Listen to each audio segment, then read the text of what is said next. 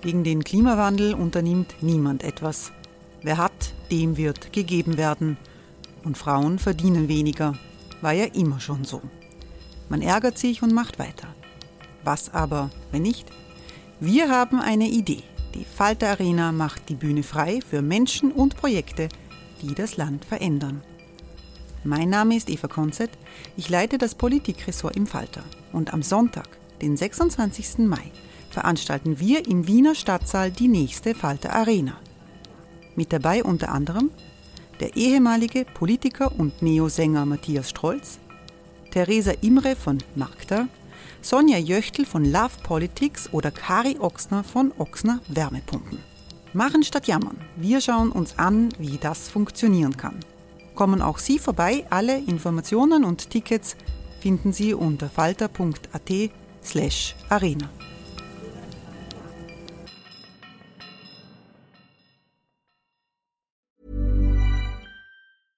Hey, I'm Ryan Reynolds. At Mint Mobile, we like to do the opposite of what Big Wireless does. They charge you a lot, we charge you a little. So naturally, when they announced they'd be raising their prices due to inflation, we decided to deflate our prices due to not hating you. That's right. We're cutting the price of Mint Unlimited from $30 a month to just $15 a month. Give it a try at mintmobile.com slash switch. $45 upfront for three months plus taxes and fees. Promo rate for new customers for limited time. Unlimited more than 40 gigabytes per month. Slows. Full terms at mintmobile.com.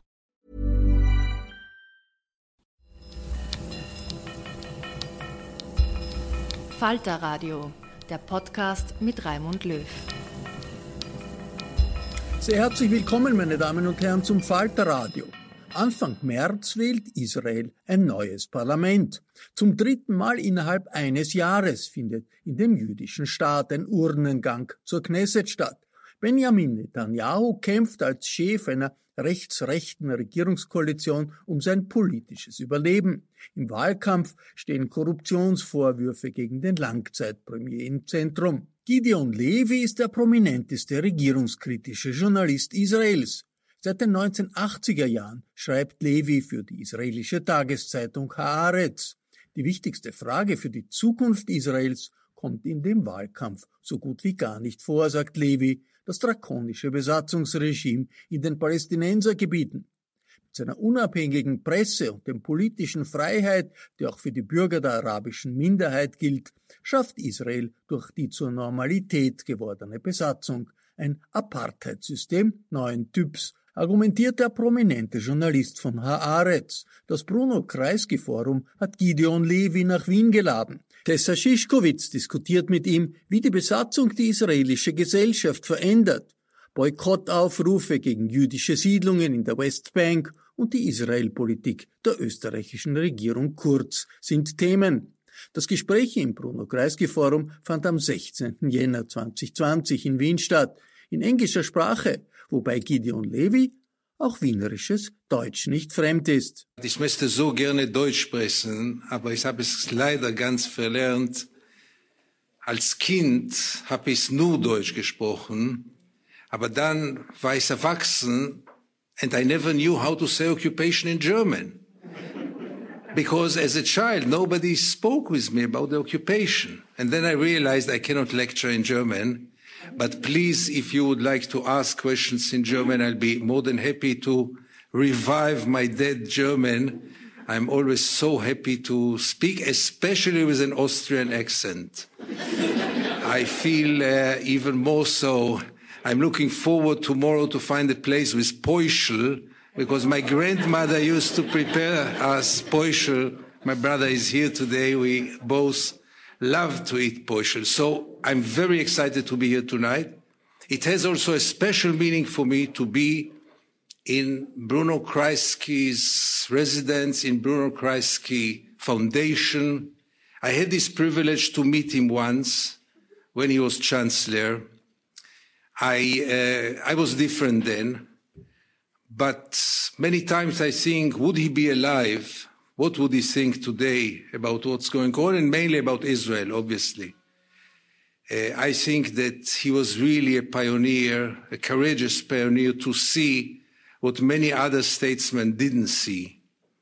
And in Israel, as you know, he was very much, not, not very much beloved. and they really uh, incited against him in a, in a very, mainly Golda Meir, our unforgettable prime minister, who once told us that after the Holocaust, the Jews have the right to do whatever they want.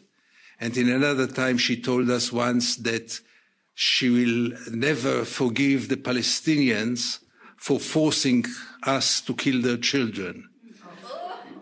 So this Golda Meir also declared uh, uh, Bruno Kreisky as an enemy, as an anti-Semite, as a self-hating Jew, all those things that we know today. Many of us hear the same. Uh, so for me, it has a special meaning to be here tonight. And I'm really happy. And Tessa, I know for so many years, we will not tell anybody how many years we know and how do we know. So thank you very much for bringing me here.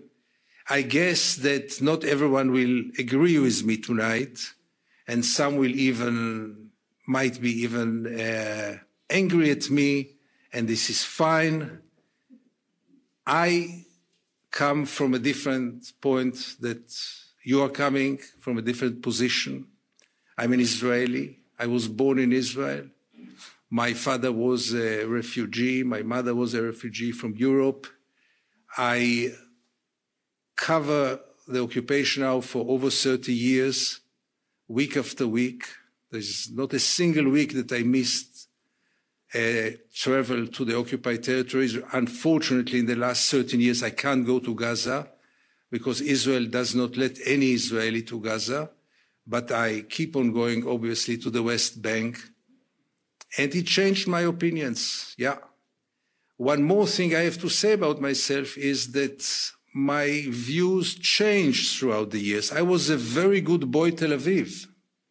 I worked with Shimon Peres, another rival of Bruno Kreisky. I think that uh, what Kreisky thought about Shimon Peres is more or less what Shimon Peres thought about Kreisky. and I tend to agree more to Kreisky than to Shimon Peres, but that's another issue.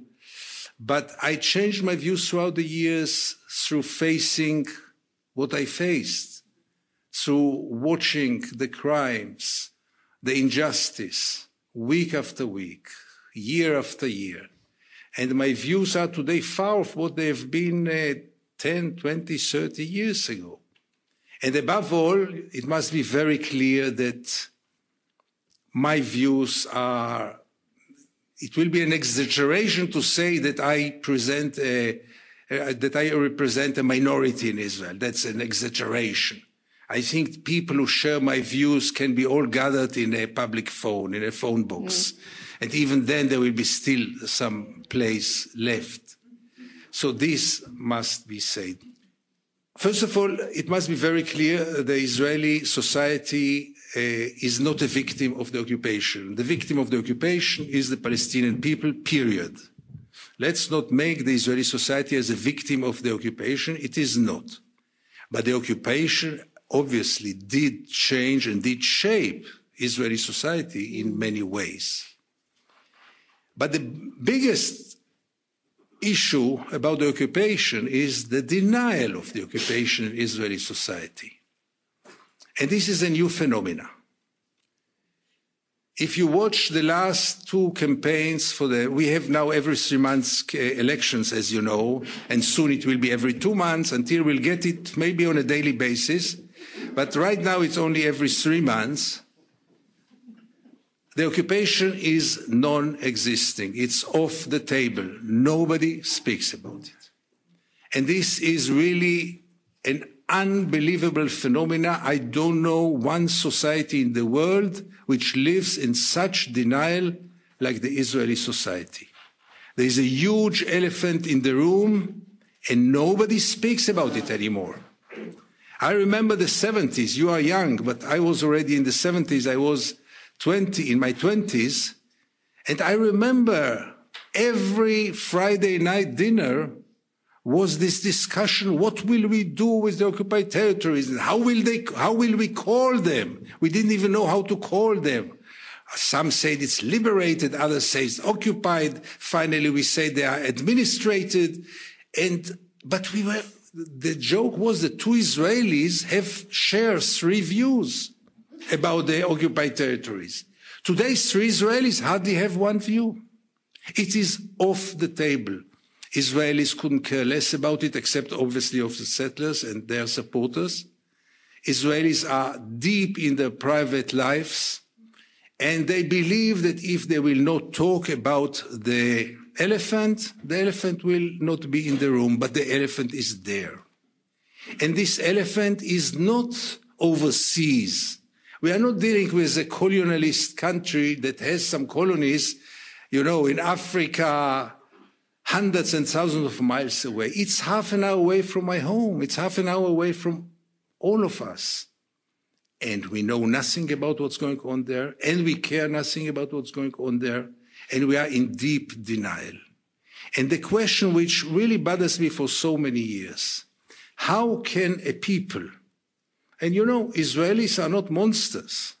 They are, some of them even very nice people with values, with morality. How can they live with such peace, with so little moral doubts?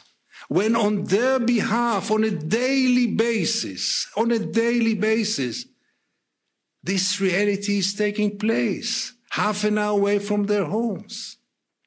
And for this, the Israelis recruited few sets of values which help them to live so much in peace and care so little about what is being done on their behalf.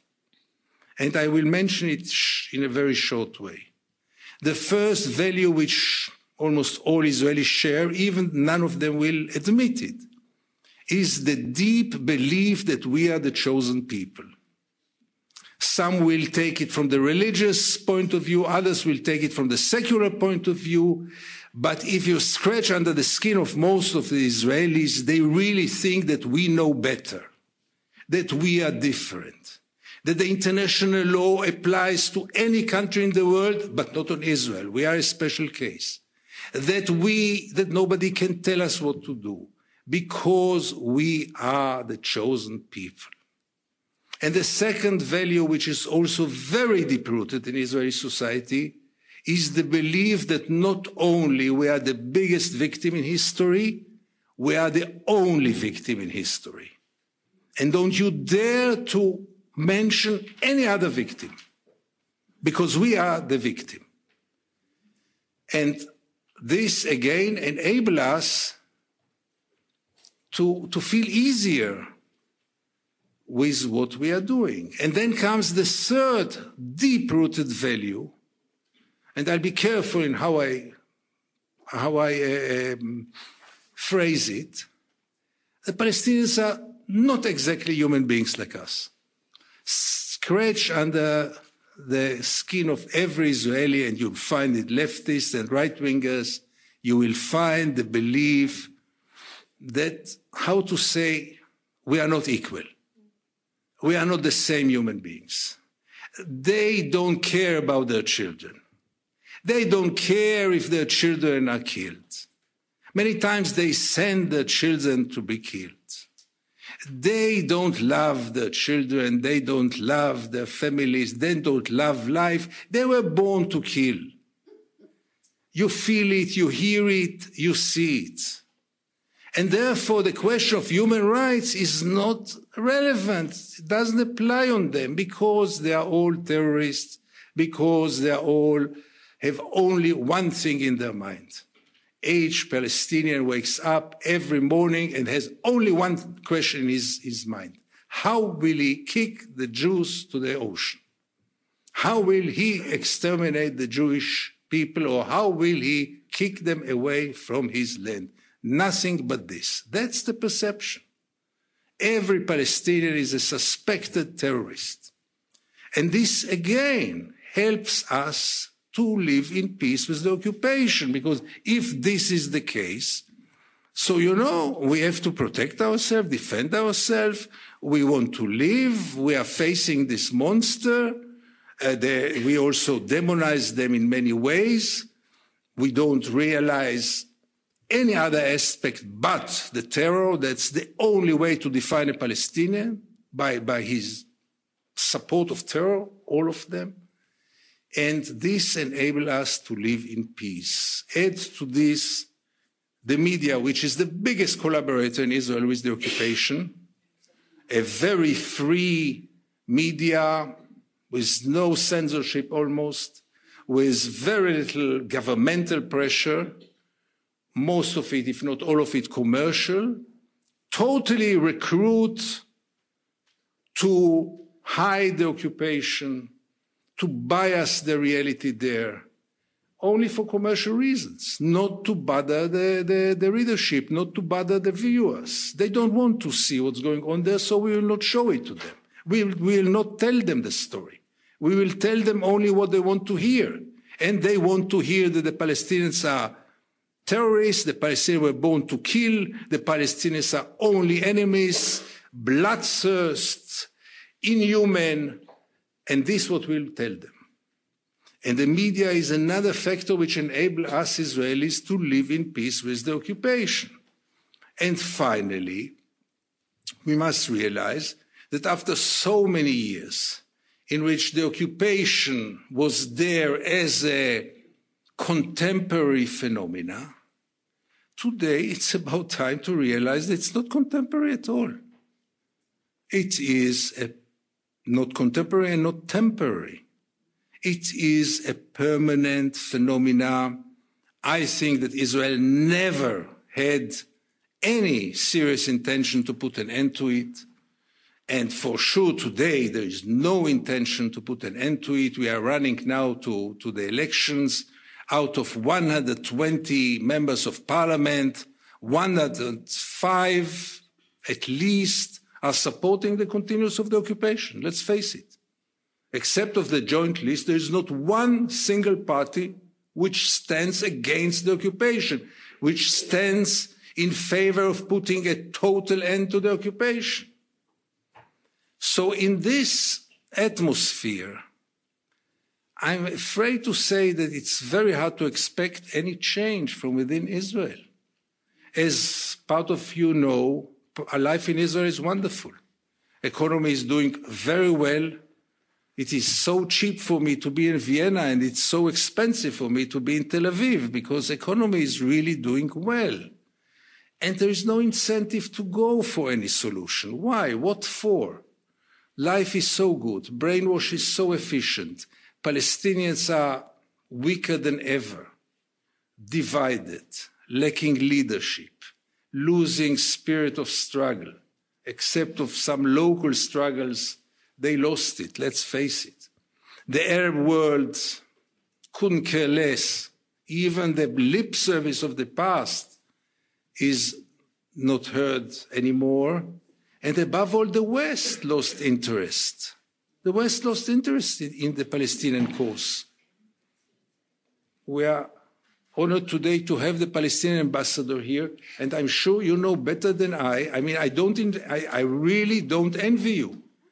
To be today a Palestinian ambassador in the West is a very impossible job because the West lost interest. Even the lip service is gone. Very optimistic uh, opening, huh? Can we look at the at why um, this situation came about in Israel that that there's so little um, appetite now for political movements that advocate um, ending the occupation. Uh, for me, when I when I lived in Israel in the 90s, I, it was still, as you said before, very clear that people thought the occupation was not legitimate. I wonder if one of the reasons why this has changed is that from the outset, the Israeli society was, uh, you know, came about born out of the Holocaust and collectively traumatized. And um, I wonder if there was even a chance that people could have not seen hostility as such a vital threat to the entire state that they they had never a chance to really free themselves of it. I mean, do you have any understanding for the fact that people who who who see hostility as such a uh, inescapable fate to their existence are very difficult uh, peacemakers because it's based on compromise and maybe also trust. Yeah, but it should also motivate people to go for a solution because if you are so scared and you know that you will not live forever on your sword, because no people in history lived only on its sword, even the biggest empires couldn't make it. So I could expect that the opposite will happen. If you are so traumatized, you have to look for a solution and not just believe that you will all your life live on your military uh, uh, force and do nothing to bring, because nobody has the illusion that this is a solution. But I think it goes backwards. Uh, we had a peace camp. And uh, let's take the year of uh, 82 there was a massacre in two Palestinian refugee camps in Lebanon, Sabra and Shatila, not being done by Israelis, but by the Christians, but Israel was involved by letting them do this horrible massacre. The next day, there were 400,000 Israelis in the main square of Tel Aviv. If today the same massacre will take place in the same circumstances, if there will be 40 people, it will be a great, great success. And that's the whole story. In between, we had an intifada. We had first an Israeli prime minister who went to make peace with Yasser Arafat in Camp David and came back and declared that there is no Palestinian partner and people believed him. And then came the exploding buses and the suicide bombers. And, and the Israeli peace camp was totally smashed, which says something about how solid was he from the first place. But yeah, I was suspicious about, about it before, but still it exists, nothing left out of it. And the Israelis, for their own convenience, I guess, decided that there is no solution, and if there is no solution, let's put it aside and continue our lives. The only problem is that the Palestinians don't have this luxury mm. because their life is not the Israelis' life. And I, let me suggest that except of the ambassador and maybe some other Palestinians who are here, none of us, but really none of us, can imagine what does it mean to be a Palestinian under the Israeli occupation? None of us has the idea. On a daily basis, not in, in times of bloodshed and, and war and killings. No, no, the daily, daily reality of being humiliating, humiliated on a daily basis, of watching your parents being humiliated or watching your children being humiliated, living without any kind of dignity, without any kind of possibility to plan your day, because you never know if you make it or not, from school to home, from home to the hospital, from the hospital to your work, you never know. Going to sleep every night and not knowing if the army will not knock at your door. And usually they don't, they don't knock at your door, but they explode it and come in. It is a life that none of us can imagine, not to speak about Gaza which is a cage with two million people who are taking place in the biggest experiment in human beings. Let's put two million people in a cage and let's see what happens to them for 13 years now. With young generation without no perspective for nothing. So this reality is taking place now 52 years. It has no, it doesn't show any signs that it's about to end or about to improve. On the contrary, 20 years ago, we were in much better situation than today. So the only solution that the Israelis found themselves to cope with it is just to put it aside. And the Israelis have the luxury to do it, to, to be able to do it because their life is not affected by the occupation. Directly, for sure not. What? There are some soldiers who serve there, but it's not the majority of young Israelis. And all the rest, you know, they are not there and the media is not covering it. So, you know, we live very well without uh, finding a solution. But it seems to me that also the Oslo process, which was taken pretty seriously um, on both sides, uh, not only from the political uh, uh, uh, leaderships, but also from people. I mean, there was real hope. Many people would maybe dispute that it ever had a real chance to succeed. But when in the in the beginning of the 90s, people really generally felt that there's an opening, and they extended also their hands to each other.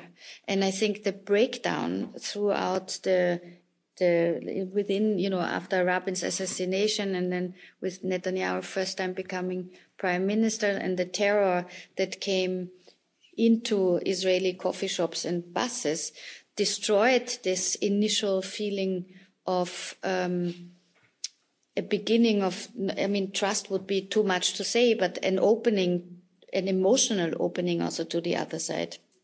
And I think this is one of the big reasons why people could never come back after after this uh, this violence that was so such a you know the backlash of the peace offering was so bad for both sides that in on the, the on the Israeli side it genuinely finished off the the very complicated leftish position to say, even if they try to kill us, we need to make peace, which is a difficult thing to do also. First of all, Tessa, I'm not sure we have to do peace. We have to follow the international law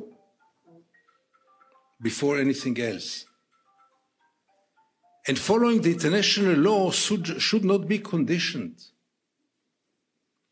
We don't have to look for peace right now. We have to look for some kind of justice. Peace will come or will not come, I don't know. But above all, there is an international law. There is an international community which said its very clear word for decades now. International institutions. There is a clear, very clear view of the reality, of the lack of legitimacy of this occupation of the crimes of war that are and crimes against humanity, which are happening on a daily basis. And I repeat it on a daily basis.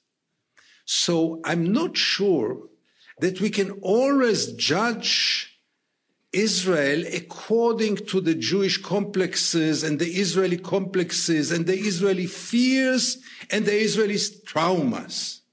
There is also a Palestinian people with quite big traumas and quite big sufferings.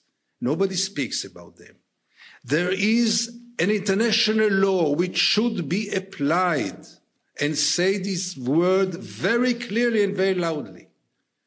And you know, the Israelis, yeah, they have fears, they have traumas, they, they, they, they, they should be sent for treatment. But before going to treatment, they should first of all follow the international law. Nothing but this.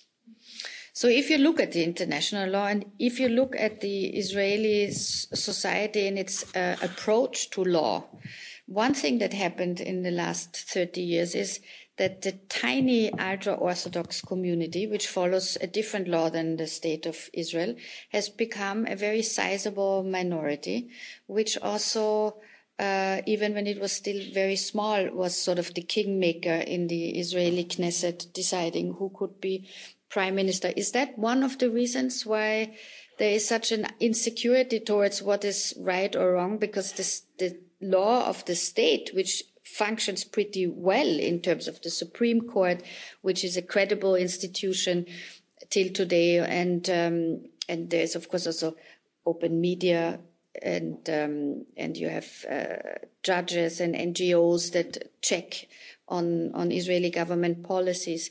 But is one of the reasons that you have this this claim, the biblical claim to to Judea and Samaria, the idea that people are now ministers in the government who decide about education uh, on on a different um, approach than than the original Israeli law, which was based on democratic principles in a Western way. Is this a reason why it has become so difficult to define what law should actually be?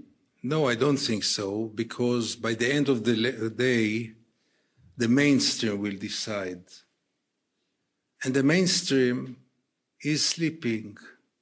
The mainstream is apathetic. The mainstream is indifferent.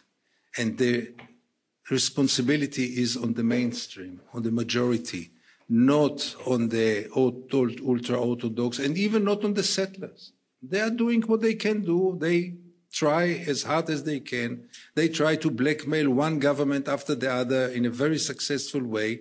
But finally, there's a government which let it happen. And the problem is really with the, is the mainstream of the Israelis, not the right wingers. And the problem of the mainstream is that they live in denial. They ignore the problem. They break away from any responsibility or accountability. For them, there is no occupation. You mentioned before the legitimacy of occupation in Israeli society. I have news for you, Tessa. For most of the Israelis, or for a bigger part of Israelis, there is a question if there is occupation at all. Because you don't occupy, you are not an your own land. And why is it our own land? Because God promised it to us in the Bible. So, you know, with this to cope in rational terms is, is really helpless. And it serves all our desires, dreams, ambitions, everything, and it's fine with me. The only lacking point here is that there is another people there. And this people is totally absent from the discourse. You know, many times we deal with security. Have you ever heard a discourse which speaks about the security for the Palestinians? It's always security for Israel. A regional superpower is one of the strongest armies in the world, and the whole world stopped its breath only for the security of Israel. Excuse me, what about the security for the Palestinians? Don't they deserve some kind of security? But this is even not mentioned because they are not, they are absent. They don't exist. And you know, for Israelis, it's very, very convenient to continue like this and to deal with minor problems and to break away from the main issue. And this is what happens, and this will happen, I'm afraid, for more time as long as Israelis will continue to not be accountable for the occupation.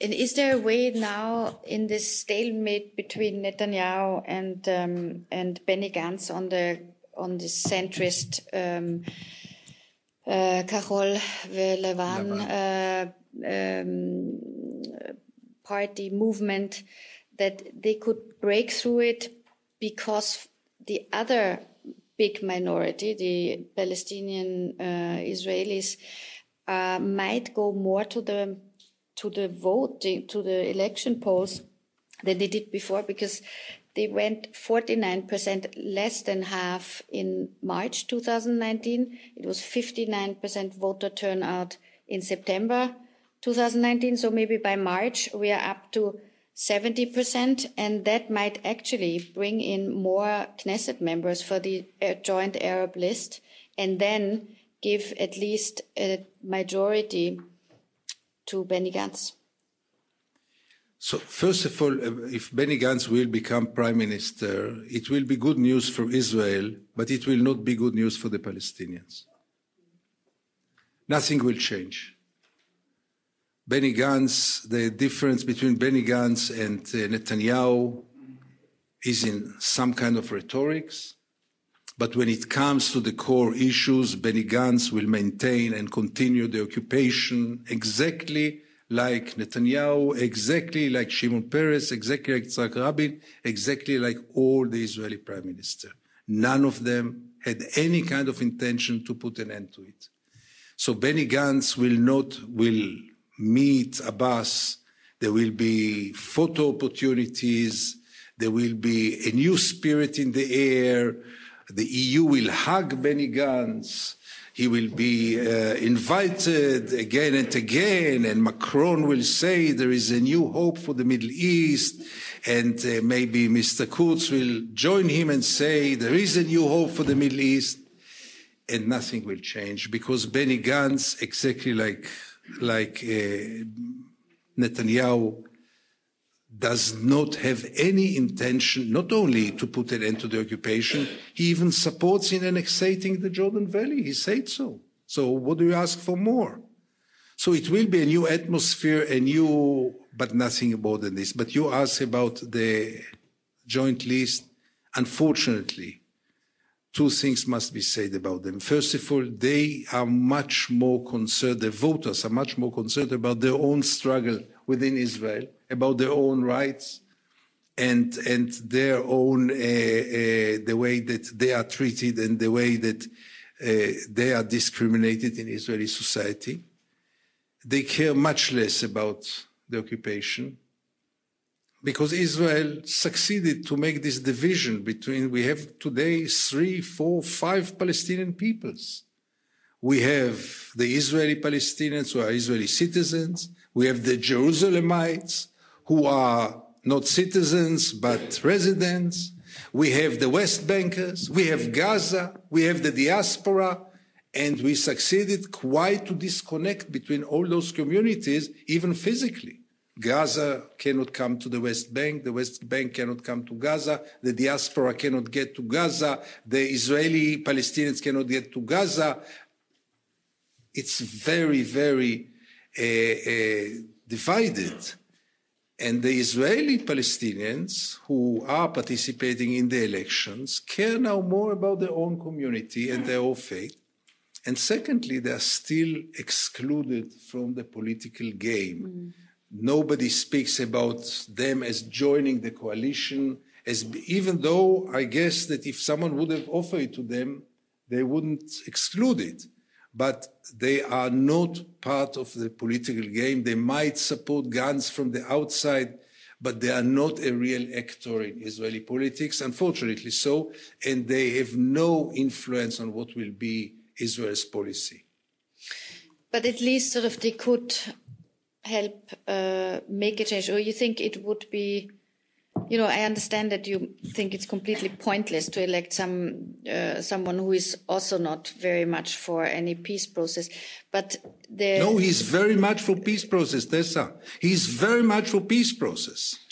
I mean, the longest peace process will continue peace process, he's very much in favor, and there will be a peace process. Like we had now in the last 50 years, there will be another 50 years of peace process, and meetings, and plans, and, and, and all kind of declarations. But the, the, at the same time, the settlements will be built, the occupation will continue, and nothing will change on the ground. But you know, when I, uh, uh, Aluf Ben, who I met last week, he told me. He said, I hope he only said nice things about Only nice interview. things. How can someone say something not nice about you? thank you, thank you. But he explained to me what he meant by Netanyahu parameters, that sort of whoever it is, if it's Benny Gantz or Netanyahu himself, that all this establishment, the political leadership, just accepts the fact for themselves that you cannot solve the peace process because you have no the conflict because you have no partner. You can only see that you you know strengthen Israel as it is, strengthen the economy. Um, take a little bit of a hit to the outside with the international community because you don't change anything on the ground. You just keep up the status quo. And in the end, then try that way to avoid the civil war. And that's sort of what Netanyahu has done quite successfully. And that's why people still support him, although he's with like more than one foot already in prison. But I still always wonder why people, you know, are so willing to go then for Benny Gantz as an alternative, where there's so little uh, difference between them, and why there is not a movement of more leftist, uh, more forcefully peace willing enforcing young Israelis because, you know, everyone who we know is not only interested in making a new startup, but they would also really want to have a different future for their country. First of all, the future of this country is quite promising also with the occupation. Hey, I'm Ryan Reynolds. At Mint Mobile, we like to do the opposite of what Big Wireless does. They charge you a lot, we charge you a little. So naturally, when they announced they'd be raising their prices due to inflation, we decided to deflate our prices due to not hating you. That's right. We're cutting the price of Mint Unlimited from $30 a month to just $15 a month. Give it a try at mintmobile.com slash switch. $45 upfront for three months plus taxes and fees. Promo for new customers for limited time. Unlimited more than 40 gigabytes per month. Slows. Full terms at mintmobile.com.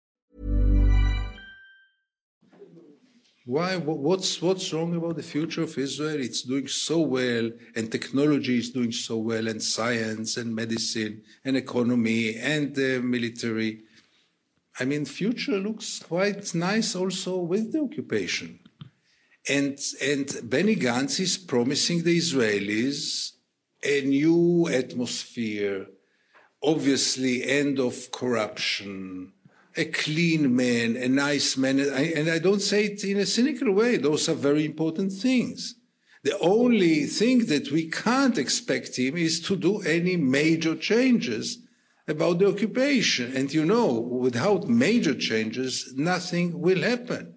You mentioned before Oslo, and we were all, you know, almost drunk out of optimism in Oslo times. But when I look backwards, Oslo was also a trap. If Israel really was so serious about putting an end to the occupation in Oslo, why didn't they stop the settlements project? Why didn't they even discuss the settlements project? How can you claim that you want to put an end to the occupation and you build more settlements? I mean, how does it go end to end? At least stop building them. At least evacuate some of them. How come that the settlements were not an issue at all in Oslo and there is nothing concerning the, the that's the real way to judge Oslo today. I was part of this orgy of happiness and optimism in, in, in Oslo years, really, I really believed we, we, we, we knew each other then. I really believed in Oslo. But when I look backwards, I ask myself, why, why didn't we speak about the settlements? And that shows lack of seriousness, or at least lack of good intentions. And I want to say one more thing, because you spoke about the conflict and solving the conflict and having a partner and not having a partner. France did not have a partner in Algeria. And France put an end to the occupation in Algeria. And there was no Algerian French conflict. There was a French occupation in Algeria which came to its end. With risks, with, with war, with bloodshed, it came to its end because it was injustice. Because it was not legitimate and because it had to come to its end. And I don't remember an Algerian partner who promised France that everything will be peaceful. No, there was a French courageous leader who decided to put an end to the occupation, period. Well, Algeria was not such an existential threat to France. I'm not then. sure that the Palestinians are such an existential threat. This is also an exaggeration. And it is a threat and it is a danger but not existential because Israel is strong enough. And I don't see that those existential dangers are being solved by us staying in the occupied territories. I know one thing. The biggest strategic achievement of Israel ever is the peace with Egypt. Now, when Israel, I mean, the most secure border of Israel is the border with Egypt. No one was killed there now for over 40 years. Nothing. A peaceful, peaceful border. Not a big love between the two peoples, but security, much more than any missiles, is this treaty. Now, I remember when Sadat came over and everyone said, oh, it will be a piece of paper, we'll return all the territories. Moshe Dayan, the unforgettable Moshe Dayan, said that we'd rather have Sharm el-Sheikh without peace than peace without Sharm el-Sheikh. And today we don't have Sharm el-Sheikh and security we have much more than before. Much more than before. So, you know, also this demonizing the dangers and exaggerating the dangers. Look at, the, at, at reality. The only way to guarantee Israel's security is by being accepted to this part of the world. And as long as we do nothing about it, there will never be security for Israel also. So, what then you think is the reason why nobody pulled out the settlers in the 90s when there was a window of opportunity to at least start with the settlers in Hebron after the Goldstein massacre and these kind of things. What was it then? Is this an inherent problem of the Zionist project that it didn't work? Were people too weak as leaders? Was Rabin not really committed to it? He was very committed, but unfortunately, at this point, he was not, not courageous enough. He was courageous until a certain point. But when it came to this night in which he could at least evacuate the settlers from Hebron after the massacre, he, he got cold feet, as we say. And in the last minute, he didn't have the courage. It's all about courage. And this is what we lack more than anything else a courageous leader and and uh, uh, to evacuate today is not relevant anymore because we are speaking about 700,000 settlers. Who will evacuate them? I mean, we should realize it that this is a fait accompli. They will stay there. They won. And we have to start to think about the alternative. And without their evacuation, there is no solution and nobody is going to evacuate 700,000 settlers or even 500,000 settlers without Jerusalem, 400,000 settlers. Who is going to evacuate them? So therefore, my suggestion is to start to change the discourse and to speak about equal rights and not settlements and not territories and not occupation. Only one simple thing and, and, maybe now you'll get me as a little bit more optimistic because I really feel bad. People came here to hear some kind of hope, and I, with my uh, pessimism, don't leave much place to. But I think I'm very, very hopeful because once we realize that this is yesterday's game, that the train left the station, there are there is a reality in the occupied territories in the West Bank there is a reality of hundreds of thousands of Jews who live there, who have no intention to leave, and there is no government who can make them leave, and there will never be a government who will make hundreds of thousands of Jews leave. We have to realize that in this battle they won, and we have to go to the next step because the most pessimistic thing we can do is to continue to speak about the two state solution, evacuating the settlements, and know that nothing will happen.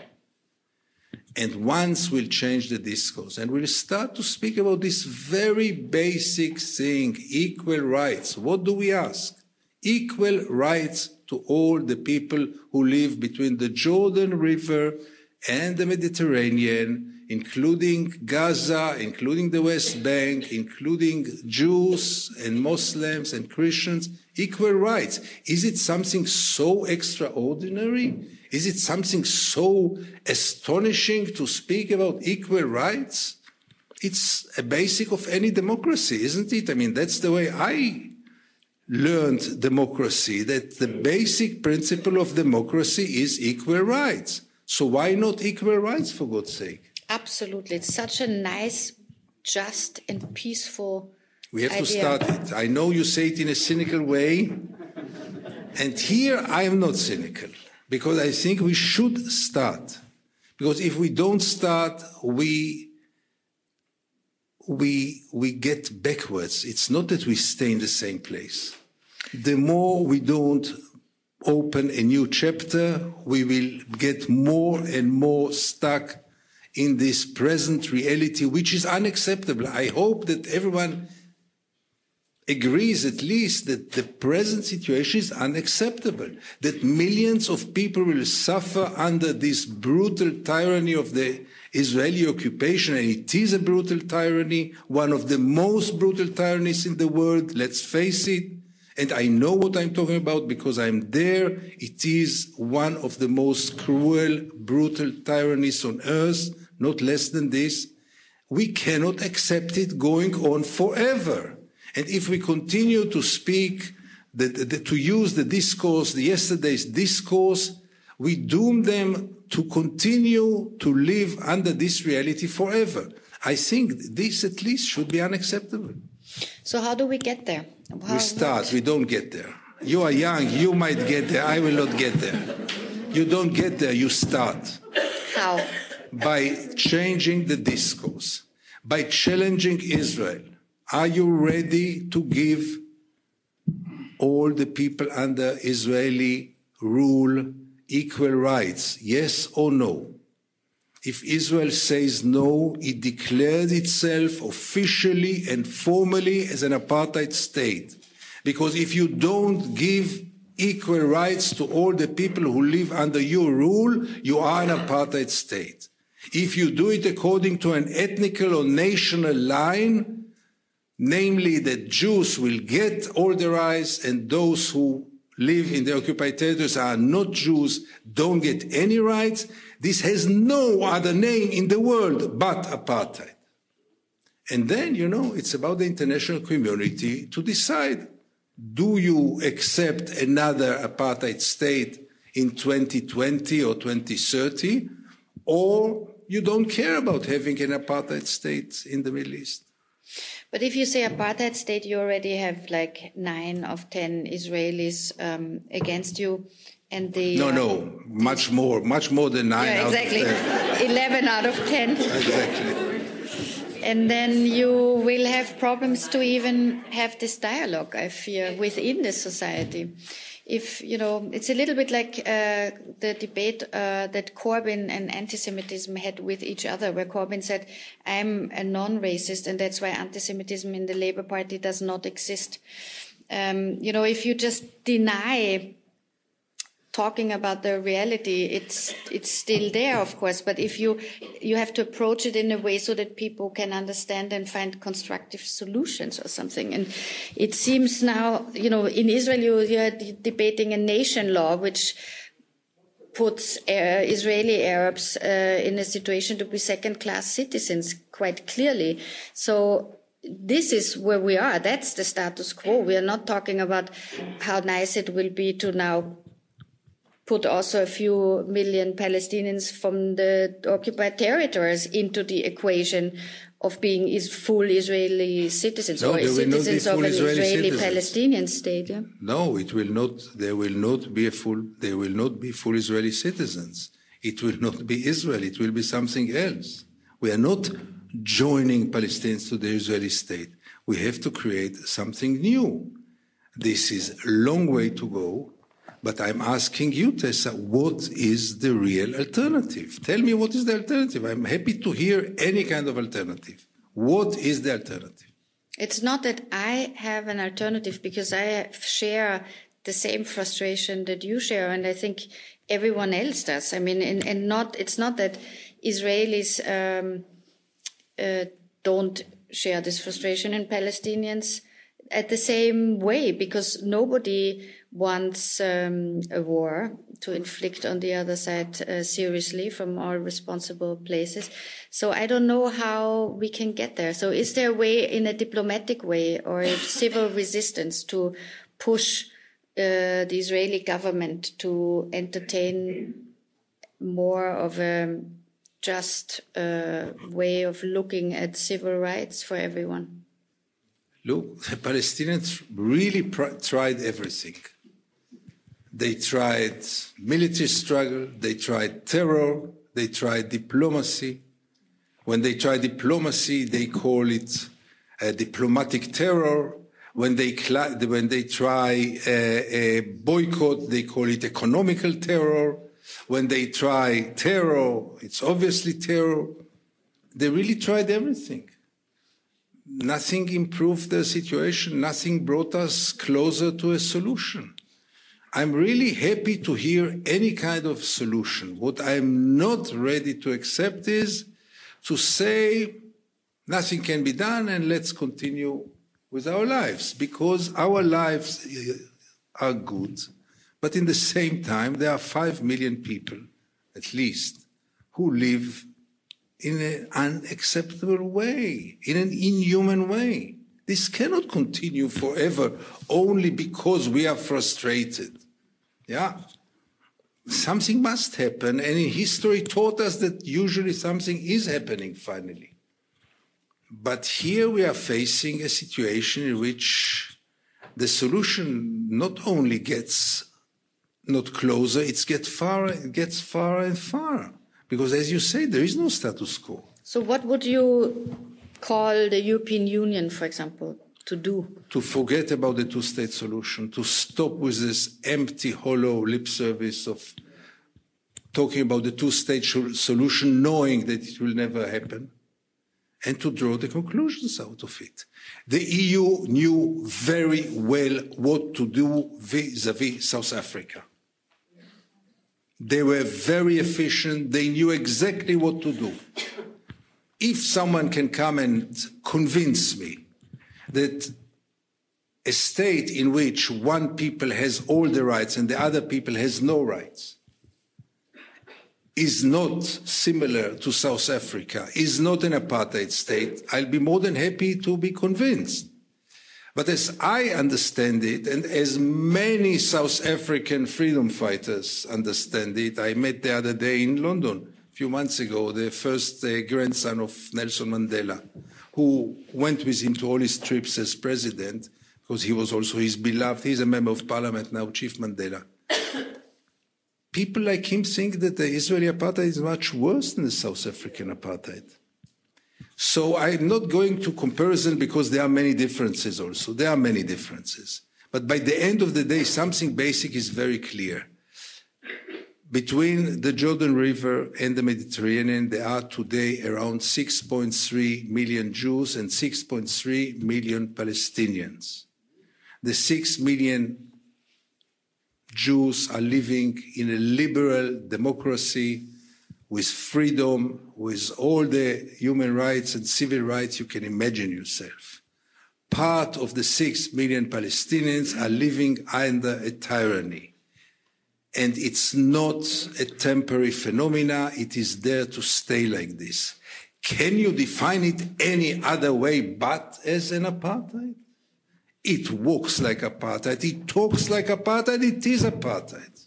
So if uh, if you go to the, to the West Bank, some of you have been there, and you see a settlement and next to it a Palestinian village, you go to the Jordan Valley, and you see the settlement with all the possible resources.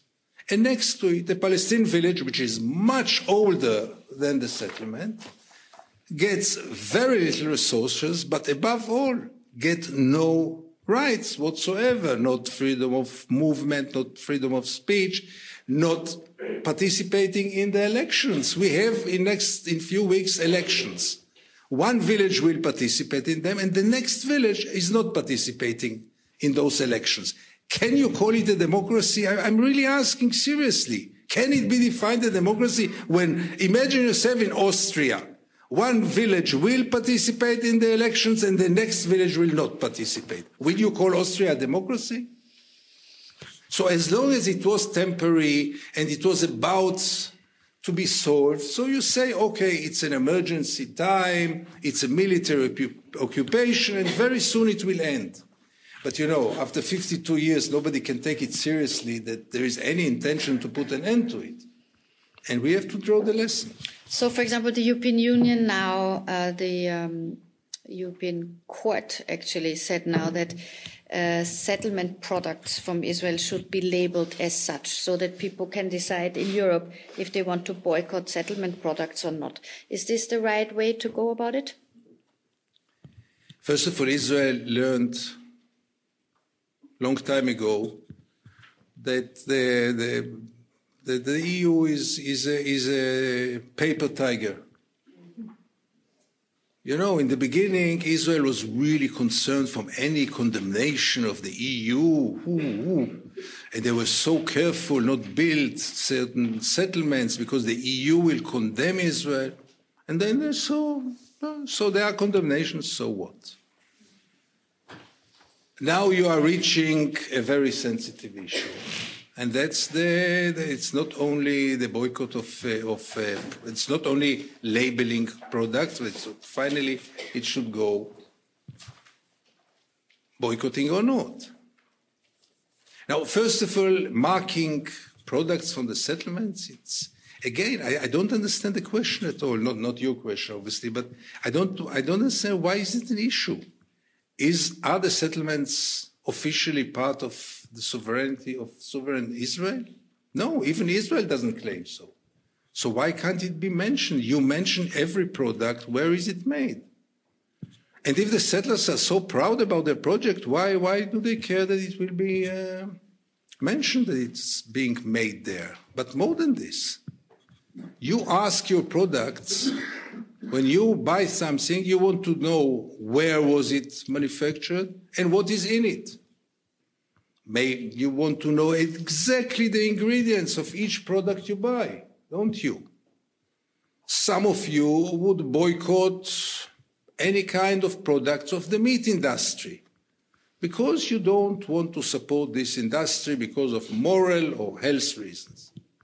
Some others will decide we don't want to support the sweatshops in, in, uh, in Asia because of the conditions of the workers there, and we will not buy those products. And if I see that it's made in, in Vietnam, I don't buy it. Is there any problem in this moral judgment? Will you condemn someone who does not buy products from the, the, the, the sweatshops or will not buy products of the meat industry? Will anyone condemn? And here, when it comes to Palestinians and settlements, not only it's an issue to mark those, those products, it is becoming a crime to ask for it. Looking for justice for the Palestinians is going now through a process of criminalization, not less than this. It's becoming, in many countries, it's, it's a violation of the local law. And we can get into it even deeper if you ask me, but it's, it's especially sensitive in Austria, and I, I know it, but we have to speak about it freely and honestly. There is anti Semitism in Austria. There is anti Semitism in Europe. There is anti Semitism in the world, and it should be fought. No doubt about it. But not any criticism about Israel is anti Semitic and not any criticism about the occupation is anti-Semitic. And Israel created a new strategy a few years ago. Maybe one of the best, biggest success stories of Israeli strategies. Namely, to label any criticism in the world about Israel, about the occupation, about anything which concerns Israel as anti-Semitism and it paralyzed Europe and it's paralyzing part of the United States. It's effective. It's really a huge success story, but it creates some deep questions that you should face. Questions about freedom of expression, questions of freedom of public debate. Why, why? I mean, I don't support or I do support but why should I be condemned for supporting, struggling for putting an end to the occupation? Where, where did we get that finally those who are asking for justice are criminalized? And there are some anti Semites among them, but not all of them. I would even say the majority are not anti Semites, are people of conscience, and they have the right to raise their voice everywhere. Even if some of them are anti Semites, the others cannot afford themselves to keep to be silenced only because part of them are anti-Semites. We have to make this separation, and it's very easy to make this separation and not identify any criticism as anti-Semitism, because this leads us to very bad places. Well, it's also a question of uh, to have concrete point of criticisms towards Israeli government policies is something that uh, people should uh, be free to do, of course. Um, if people want to mix in anti-Semitic remarks, they should be criticized for that. Absolutely. I mean, there are certain criteria that, that we all know and that we can also point out and we have to have this debate apparently because it seems so ideologically complicated to sort this out that we, we also can't ignore it. So we will have to deal with that. But there's an I, I just want to, Yeah. sorry to interrupt you. I think that if Bruno Kreisky, that we are all honoring him here tonight, if he would have been alive today, I'm not sure he could find a venue to speak about his opinions and views about Israel and the Middle East. I'm not sure that you would find a, a venue in Vienna to have a lecture today. I'm not sure. you know more about it. I'm not sure. I'm I not mean, sure. I would, for example, wonder if Bruno Kreisky would support a boycott movement of Israel. And I don't think that he would. After so many years that he boycott. tried some other ways and they all failed. Yeah, but what he actually tried to do at the time was super important and was the only thing one should do, which was to open a diplomatic channel between Israelis and Palestinians. And uh, it, people wanted to shoot him for that because they didn't understand that there are not two evils or one only good and the other one evil. So he did exactly the right thing. And I would trust Bruno Kreisky's um, intelligence also to have developed with this conflict and not have given completely up and then the, and also you know in austria in any case the no platforming movement has just only begun so if bruno would be quick he could still have a conversation about the middle east before everything blows up around I us. wish, I wish. But interestingly, for example, the new Israel, uh, the new Israeli, new Austrian government is a coalition of new conservatives and Green Party. Uh, and they have in their coalition agreement uh, a clear commitment to fight uh, not only anti-Semitism, but also anti-Zionism. Now, this is something which I find quite interesting because you could, of course, also argue that in the name of Zionism, a lot of racist policies is now being implemented, not only in the territories, but also in Israel itself through the, through things like the nation law and all these kind of things. So should that be in a coalition agreement? Or is this misleading also that people now, if they criticize Israel itself, might get told that this is an anti-Zionist thing that the Austrian government would like to fight? Look, Austria is not like any other European country, and I understand the sensitivity, and it should be there. And and and I, I wouldn't uh, I wouldn't uh, uh, treat Austria like uh, like Sweden. Austria carries some kind of responsibility, and I understand the sensitivity of not getting back to those dark times and and rightly so. And still, and I'm not Austrian, and I'm not here to tell you what to think and what to say and what to do. I just think that it is unacceptable to prevent any kind of criticism about Israel. Israel cannot have more immunity than it has, and it has already too much immunity. And it's, it's, it's impossible that Israel will be above any criticism only because there is anti Semitism in the world. This is unacceptable in my view. And Israel cannot have a carte blanche to do whatever it wants only because of the past. The past should be respected and not forgotten, not be forgotten, obviously. But it cannot be a, a, a, a, a license for anything. No. And the right to criticize Israel, not the right, the duty to criticize Israel. I'll go even farther than this. If you have a relative who is a drug addict, you can do one of two things. You can supply him with money and he will be very grateful and he'll buy himself more drugs.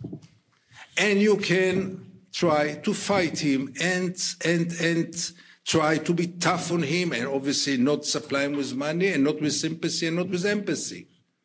And then you will be considered as someone who cares about him much more. Israel is addicted to this occupation. Someone has to say it. And it might even be from a deep concern about Israel, not only a deep concern about the Palestinians, also from a deep concern about what is happening to Israel. And to shut up those mouths, to shut up those voices on behalf of fighting anti Semitism is for me a cynical manipulation of Israeli propaganda, not less than this. Das war der israelische Journalist Gideon Levi in einem Gespräch mit Tessa Schischkowitz am 16. Jänner 2020 in Wien. Für das Audiofile bedanke ich mich sehr herzlich bei den Veranstaltern, dem Bruno Kreisky Forum für internationalen Dialog. Ich verabschiede mich von allen, die uns auf UKW zuhören, im Freirad Tirol und auf Radio Agora in Kärnten. Internationale Reportagen finden sich jede Woche im Falter. Wenn Sie gut informiert bleiben wollen mit Analysen zu Außenpolitik, Innenpolitik und Kultur, dann ist ein Abonnement des Falter der beste Weg. Ein Falter-Abo können Sie auch im Internet bestellen über die Internetadresse abo.falter.at. Ursula Winterauer hat die Signation gestaltet, Anna Goldenberg betreut die Technik. Ich verabschiede mich bis zur nächsten Folge.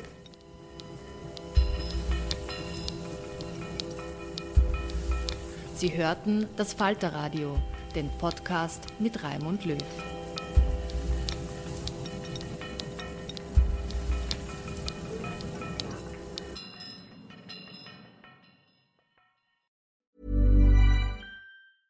Imagine the softest sheets you've ever felt. Now imagine them getting even softer over time. That's what you'll feel with Boll and Branch's organic cotton sheets. In a recent customer survey, 96% replied that Boll and Branch sheets get softer with every wash. Start getting your best night's sleep in these sheets that get softer and softer for years to come. Try their sheets with a 30-night guarantee. Plus, get 15% off your first order at bollandbranch.com. Code BUTTERY. Exclusions apply. See site for details. Hey, it's Paige DeSorbo from Giggly Squad. High quality fashion without the price tag. Say hello to Quince. I'm snagging high-end essentials like cozy cashmere sweaters, sleek leather jackets, fine jewelry, and so much more. With Quince being 50 to 80% less than similar brands. And they partner with factories that prioritize safe, ethical, and responsible manufacturing. I love that. Luxury quality within reach. Go to quince.com slash style to get free shipping and 365 day returns on your next order. Quince.com slash style.